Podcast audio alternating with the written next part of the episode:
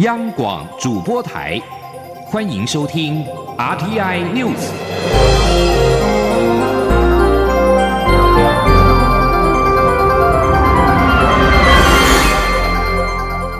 听众朋友您好，欢迎收听这节央广主播台提供给您的 RTI News，我是张顺祥。台湾今年派出庞大代表团到波兰参加联合国气候会议，却被排除在谈判桌外。德国一家报纸为此打抱不平，表示台湾在减碳政策上面是模范生，却不被允许为气候保护做出贡献。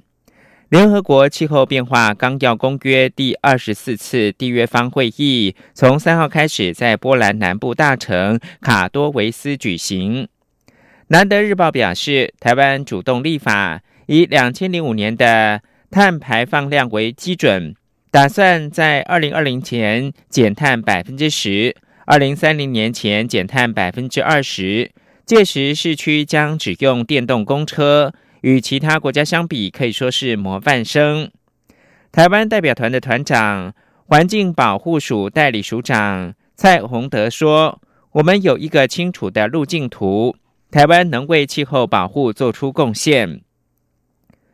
尽管台湾动作如此的积极，欧洲也有许多人肯定台湾努力。报道说，支持台湾的人只能够低调，因为大家恐怕会触怒中国，担心这个全世界碳排最多的国家找到借口退出谈判。欧洲联盟官方的代表也只能够私底下会晤台湾的外交官。没有人参加台湾办的酒会。台湾跟印尼在十四号早上重新的签署移工备忘录之后，下午立即的举行双边的会谈，针对印尼提出对家事类劳工工资的加薪，劳动部常务次长林三桂会后受访表示，这次会议。双方只达成印尼家事类劳工薪资是否调涨可以进一步讨论的共识，但何时涨、要涨多少，并非片面提出就可以决定，还得经过更细节的磋商。因此，也建议双方提供调薪的理由跟说明，供我方来参考，印方也能够接受。后续将在工作小组当中再讨论。请听记者陈立信宏的报道。为增进台印双方彼此劳务合作关系，第九届台印劳工会议十四号于台北登场。此次会议由劳动部次长林三桂与印尼劳工部总司长马如丽主谈，我方外交部、教育部、内政部移民署及农委会渔业署等代表与会讨论。印方则有劳工部、海外劳工安置保护局、贸易部等人员参与讨论。劳动部次长林三桂会后受访表示，此次会议马拉松式达六个小时，除了要讨论的议题很多，另外就是双方一年多都未碰面，对方官员有些已更迭，因此在文字和议题上就拉了很长的时间。至于外界关注的有关调整印尼家事类劳工薪资，对方提出希望能够从目前的新台币一万七千元加薪至两万一千元，我方也表示。由于台湾的家事类移工虽然印尼占大多数，但并非只有印尼单一国家，因此还需要更进一步的磋商，也获得对方接受。因此双方也决定组成工作小组来讨论后续是否该调整薪资以及调整的幅度。林三桂说：“大家对于薪资到底要调到多少这件事情，暂时没有共识，而且因为。”你也知道他们想要到多少多少两万一啊，万样，这个大家对这个部分是没有共识的啊。但是呢，大家认为说这个议题必须要被讨论，这实际上大家是是有共同的想法，是觉得应该的。说不定讨论结果认为根本没有调整的这个必要，或是调整的呃依据或理由，这个也有可能。但是呢，也有可能说大家觉得要调，而且大家认为说。应该调到什么地方呢？是双方可以接受，这个都都要在工作小组里面继续去讨论。此次会议，双方也同意共同研议有效改善印尼移工行踪不明的措施，并建立窗口讨论，且同意针对两国中介业者超收费用情况加强查处。另外，印方也同意研议印尼移工参与海外华语文能力测验，以提升印尼移工语文能力等。中央广播电台记者陈林信同报道。印尼劳工部长哈尼夫特别感谢我国政府以及雇主善待印尼的移工，印方不断的在加强移工出国前的语文跟技能的训练。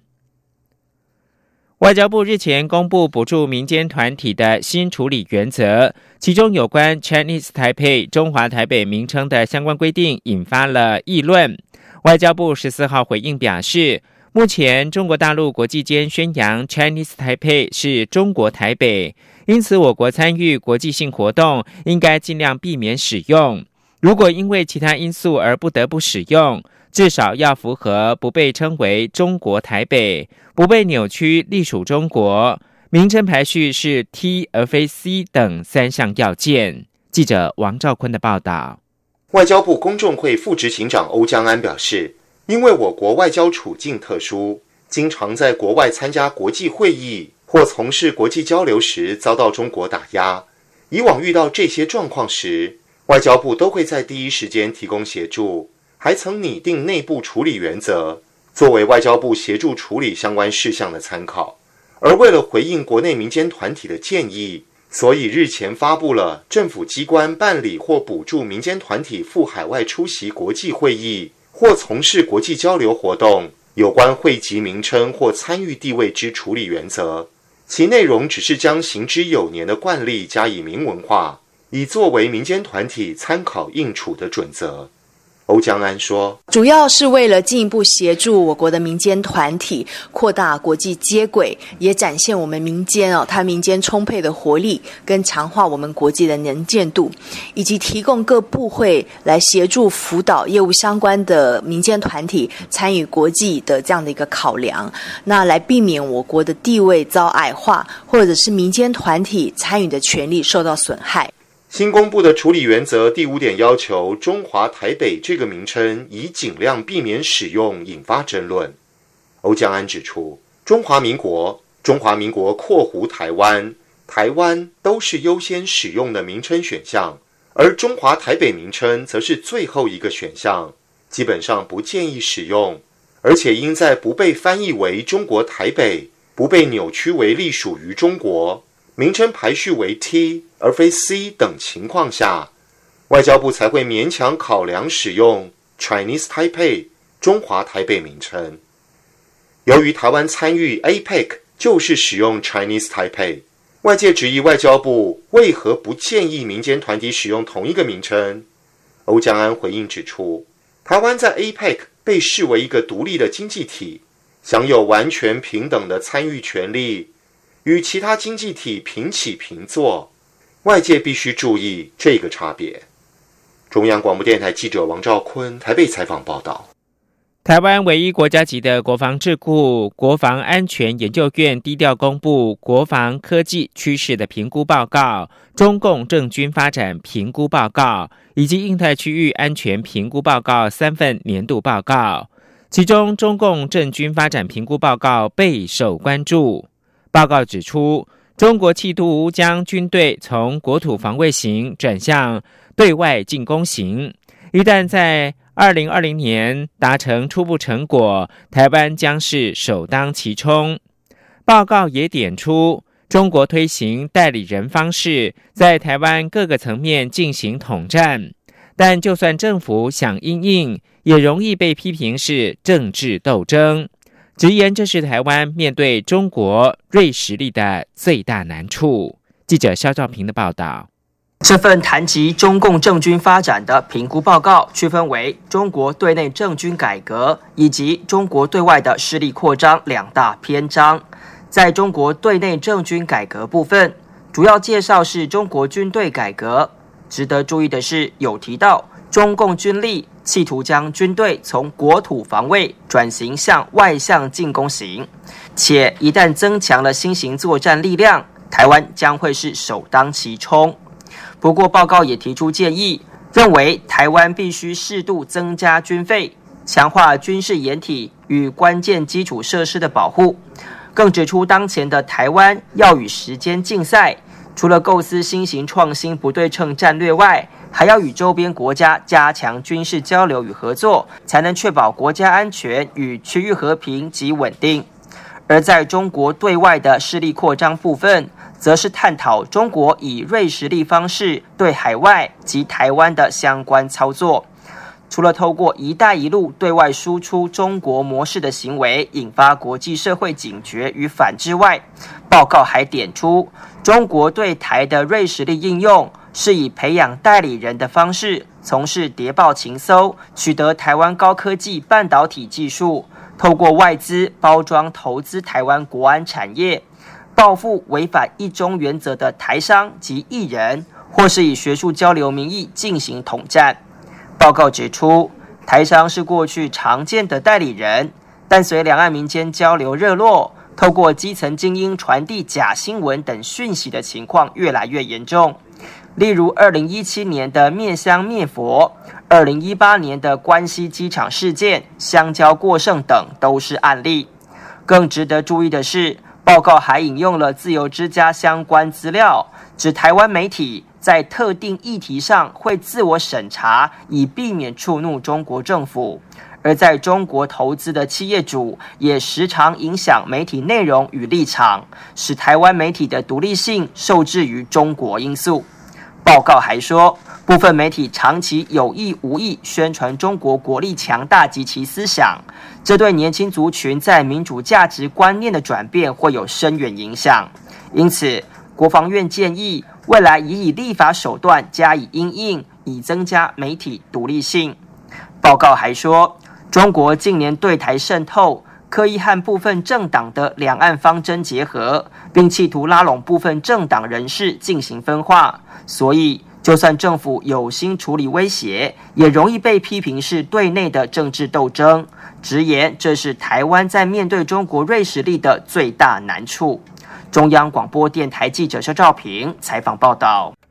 报告除了点出台湾承受许多来自中国网军的攻击之外，也说中国以假消息干预政治的做法，更是把台湾二零一八年的选举当作是试验场域，准备套用在二零二零年的美国大选。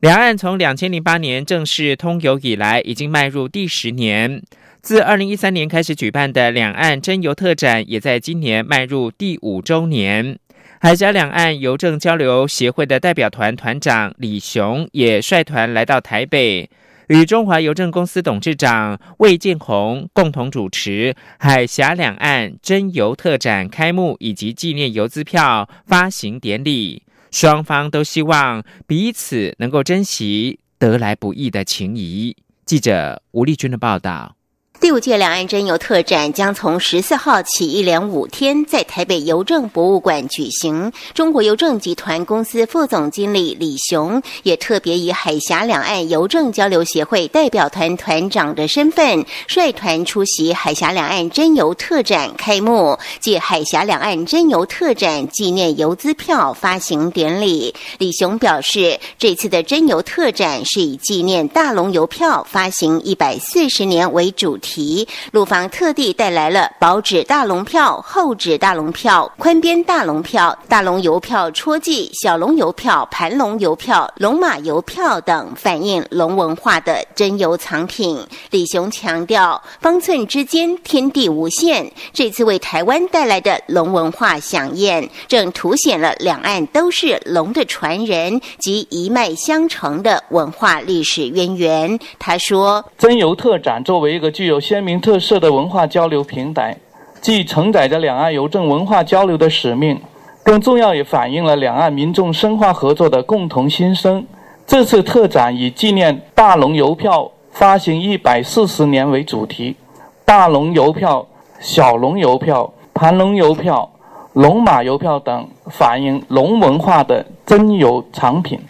凸显了两岸都是龙的传人、一脉相承的文化渊源。中华邮政公司董事长魏建宏也表示，这次特展，中华邮政也展出许多前所未见的珍品，包括海关二次云龙小字改值邮票、伦敦版盘龙药理飞燕邮票。北京一版帆船农货必拥邮票等。此外，由于两岸过去曾互赠熊猫及梅花鹿，并且都在当地繁衍出下一代，因此中华邮政也为了这次特展，特地发行梅花鹿纪念邮资票，以象征两岸情谊生生不息。中央广播电台记者吴丽君在台北采访报道。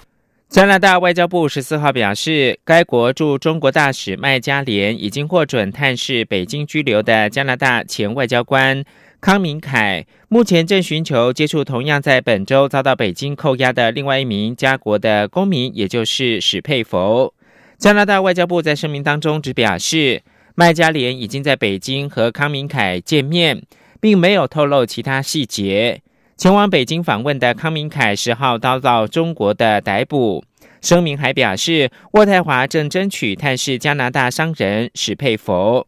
康明凯跟史佩佛遭到中国拘捕前，加拿大应美国提出的引渡要求，在一号逮捕了在温哥华转机的华为公司财务长孟晚舟，引发北京的震怒。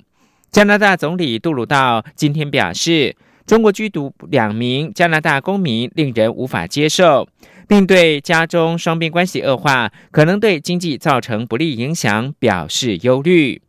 华为公司的副董事长兼财务长孟晚舟日前遭到加拿大逮捕。加国外交部长方慧兰十四号表示，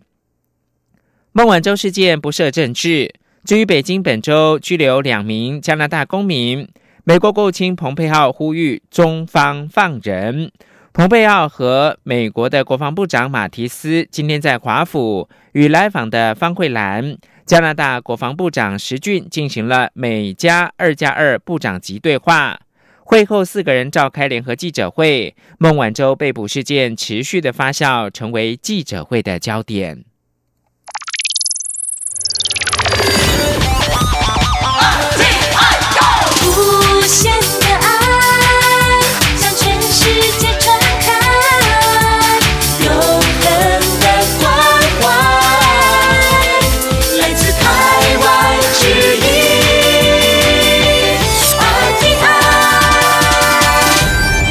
现在是台湾时间清晨的六点四七分，又过了二十五秒。我是张顺祥，继续提供新闻。政府能源转型工作持续。蔡英文总统表示，尚未达到国家供电稳定、能源转型前，需要以电力跨区调度来维持供电的平衡。因此，总统特别呼吁中央跟地方要互相合作。谢嘉欣的报道。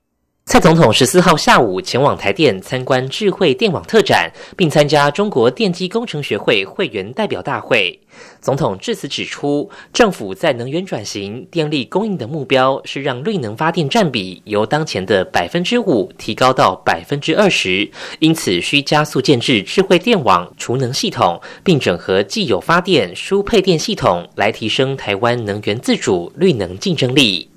总统重申会尊重公投结果，删除电业法中停止使用核电的期限。不过，政府还是会依照环境基本法，非核家园仍是法定目标。且政府对再生能源的发展决心不变，行动不变，更不会有能源政策急转弯的问题。请产业界对台湾投资环境政策一致性放心。同时，政府也会持续建构稳定、多元、分散的电力供给，透过长期政策规划来逐步降低电力过度集中的风险，提高台湾能源稳定度。在达到能源转型之前，总统说，供电平衡需要靠电力跨区调度，因此特别呼吁中央与地方政府齐心合作。总统说，在这个长期目标还没达到之前，我们需要电力的跨区的调度。来维持整体供应的供电的平衡，我要特别呼吁，呃，台湾是一体，各地都需要互通有无，中央地方也要互相的合作，才能达到国家供电稳定以及能源转型的目标。总统最后也向在场电机工程精英喊话，希望能与政府一起努力，为国家发展打拼。中央广播电台记者谢嘉欣采访报道。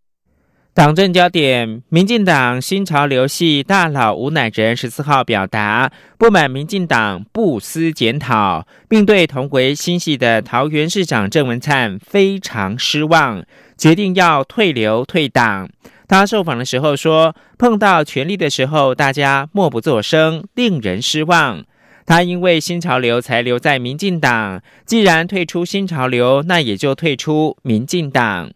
吴乃仁说。卓荣泰才骂新系立委段宜康不到一个月，同属新系的郑文灿就签下了支持卓荣泰退推选党主席这样的文字，叫段宜康以后要如何的领导新潮流。他对郑文灿很失望，也证明新系的组成是个失败的实验，因为大家碰到权力的时候默不作声。吴乃仁认为这份声明就算不是郑文灿写的。但至少郑文灿看过三十年的兄弟情，难道都不顾吗？郑文灿表示，党内年轻一辈交换意见之后，决定要共推卓荣泰。新系被视为民进党内最有战力的派系，人称“奶公”的吴乃仁是创流大佬。尽管目前呢已经不在第一线，但是对党内仍然是具有关键的影响力。行政院秘书长卓荣泰宣布参选民进党主席，他也表示之后会辞去秘书长职务。卓荣泰十四号晚间表示，他希望十二月底前离开行政院，但确切的时间还需行政院长赖清德同意。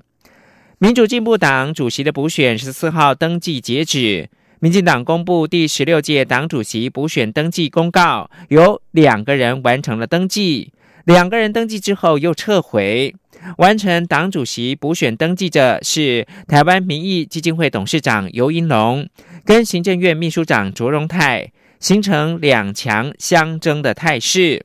卓荣泰说：“民进党欠台湾人民一个承诺，应该要拿出对的政策，让人民过好生活。”请记者王维婷的报道。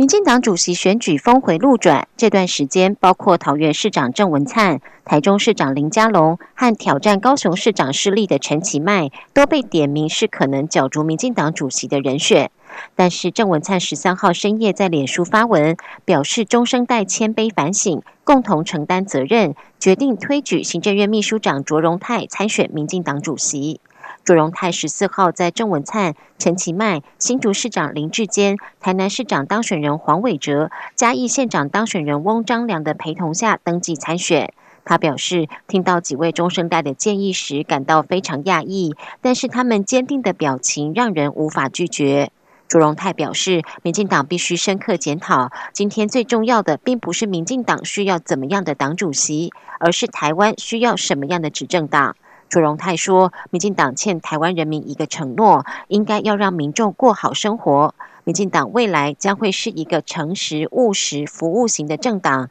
全力协助执政团队。”朱荣泰说：“民主进步党可不可以抛开执政者的心态，紧握着我们建党的理想，跟我们一路走来的初衷，永远跟人民站在一起，这才是最重要的。”未来有机会，我也会愿意。我们走访台湾各阶层、各领域、各角落，跟讨厌民进党的朋友们一起来谈一谈民进党的问题。我认为民进党欠台湾一个承诺，欠台湾的人民一个承诺。这个承诺就是我们要拿出对的政策，让人民过好的生活。朱荣泰表示，他今天上午已经向行政院长赖清德报告参选党魁的决定，未来不会兼任民进党主席，所以已经向赖清德请辞，会在适当时间离开行政院。另外，朱荣泰也告知总统府副秘书长刘建新参选的决定。媒体询问是否支持蔡英文总统竞选连任，卓荣泰回答：支持每一个人都有当总统的资格，大家都可以公平竞争。但是蔡总统努力把台湾带往对的方向，应该努力让大家正面肯定蔡总统。针对民进党新潮流大佬吴乃仁宣布退党退流，卓荣泰表示，吴乃仁是党内和蔼的长辈，他希望吴乃仁还是可以继续留下来完成党的改造。中央广播电台记者王威婷采访报道。被视为客家军的台北市政府官船局的局长陈思宇登记参选立委的补选，高喊要将白色力量带进国会，甚至向台北市长柯文哲喊话：“我在中央等着你。”柯文哲下午受访的时候表示，他们早就准备好，只是一直在等，但都等不到民进党来和他讨论，所以就去登记。请记者欧阳梦平的采访报道。立委补选被视为白绿是否再合作的指标，但在蔡科会后，民进党宣布征召何志伟投入选战，柯家军陈思宇也在十四号完成参选登记，白绿合作破局，立委补选将再度出现三足鼎立的局面。陈思宇十四号上午在柯文哲的幕僚们陪同下完成登记。他表示，台湾虽然不大，却常因为被贴上颜色的标签而被撕裂。他们一直思考如何能在蓝绿及政党之外，看到政治人物更实质、更真实的作为。因此，他决定参选，希望终止政党恶斗以及谩骂，改变政治文化，让白色力量在国会发光。他并表示，白色力量会保持合作的空间。不问蓝绿，不问政党，只希望改变人民及下一代的生活。陈思宇强调自己是白色力量第一代，并表示将辞去官船局长一职。他还向柯文哲喊话，要在中央等着他。我想在今天下午我进办公室的时候，我会把呃辞呈依照正序的流程那递出去。当然，我会跟阿北说，我在中央等着您。对于陈思宇的这番话，柯文哲下午受访时哈哈大笑，叫陈思宇不要乱讲话。至于是何时决定让陈思宇参选，柯文哲说，其实他们早就准备好，一直在等，但等到十三号晚上都没有民进党的人来讨论，所以陈思宇就在十四号前往登记。他说：“是啊，我觉得这很像哦，从我就觉得重蹈覆辙，你知道，就是说，到底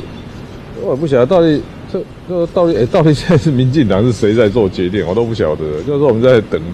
啊，没有人来跟我们聊，啊，各种声音都有，可是好像也没有人可以来跟我们商量啊。那没办法，那就登记了。对于有人认为蔡科会的气氛像是民进党在热脸贴冷屁股，柯文哲说，对他来讲，既然是市政议题，就公事公办，有哪些需要中央协助，就一条一条列出来。至于他在蔡科会后表示自己不可能回答二零二零年是否支持蔡英文总统连任一事，柯文哲则说这种事情哪需要现在回答，到时再讲就好。他说大家在政坛上都随便讲讲，信用度很差，所以他都不太想做这种事。中央广播电台记者欧阳梦平在台北采访报道。根据英国的新广告规范，从明年的六月开始，含性别刻板印象的广告内容将即刻遭到下架。像是呈现女性驾驶不熟悉停车技巧，或者是男人帮婴儿换尿布的时候手忙脚乱。英国的广告标准管理局十四号表示，根据调查，某些刻板印象显然是足以导致伤害。包括了期待刚为人母的女人，注重美好的外在形象胜于心理健康。根据广告标准管理局的新规范，明年六月开始，假如广告包含足以造成冒犯或者是伤害的性别角色内容，将即刻遭到下架。新规定适用在广播跟非广播的媒体，包括了电视、电台、报纸跟社群媒体。在政策改变之前，有一支减重产品的广告在英国引起了舆论的批评。内容是一名穿着比基尼的女模问：“你的海滩媒体准备好了吗？”以上新闻由张顺祥编辑播报，谢谢收听，这里是中央广播电台。